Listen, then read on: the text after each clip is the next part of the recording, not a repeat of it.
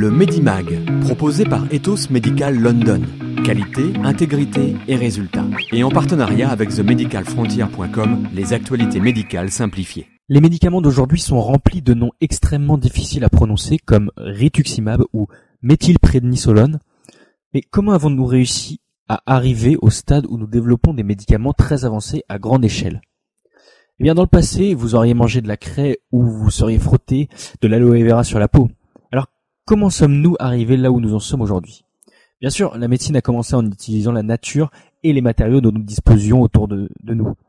Au fil des années, nous avons trouvé des façons d'augmenter l'effet de ces matériaux en augmentant leur puissance.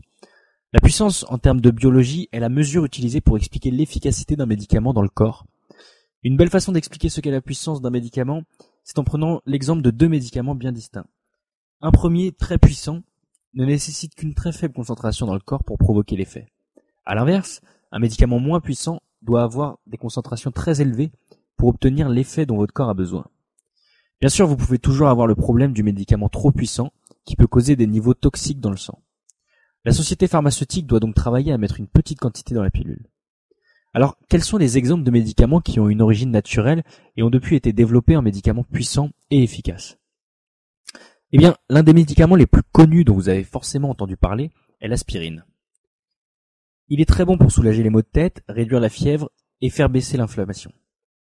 Mais l'aspirine est à l'origine un mélange exclusif de feuilles de saule et d'écorce d'arbres. Aujourd'hui, nous savons comment le synthétiser artificiellement et c'est l'un des médicaments les plus utilisés dans le monde. Autre exemple, la pénicilline est un antibiotique extrêmement important utilisé pour tuer les bactéries nocives. Alexander Fleming l'a découvert par hasard sous la forme d'un champignon. Depuis, on a été en mesure d'utiliser ce que nous avons appris de la pénicilline pour créer d'autres antibiotiques qui peuvent éliminer ces bactéries.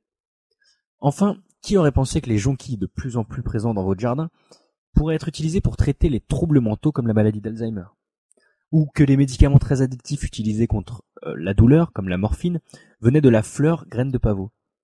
Saviez-vous que l'ail est tout aussi bon pour nettoyer vos dents que le dentifrice, mais que nous ne l'utilisons jamais en raison de l'odeur Eh bien oui, la médecine et la nature vont main dans la main, et on ne pourrait vivre l'une sans l'autre. Alors cette semaine, un conseil, essayez d'apprécier la beauté à la fois de la nature et de la médecine. Le Medimag, proposé par Ethos Medical London.